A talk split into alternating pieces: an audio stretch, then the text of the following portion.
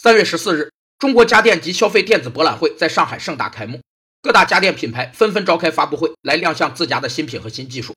其中，近百万的三星电视和三十万的云米油烟机着实刺激了行业。土豪价格和新产品也反映出消费升级真的来了。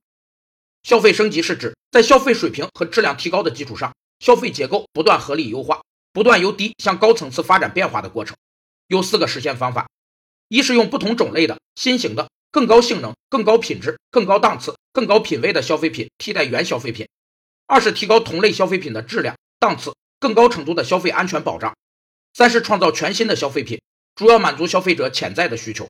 四是理性消费、绿色消费、可循环消费，按照人与自然与社会和谐发展的要求所形成的消费变化，属于更高层次的消费升级。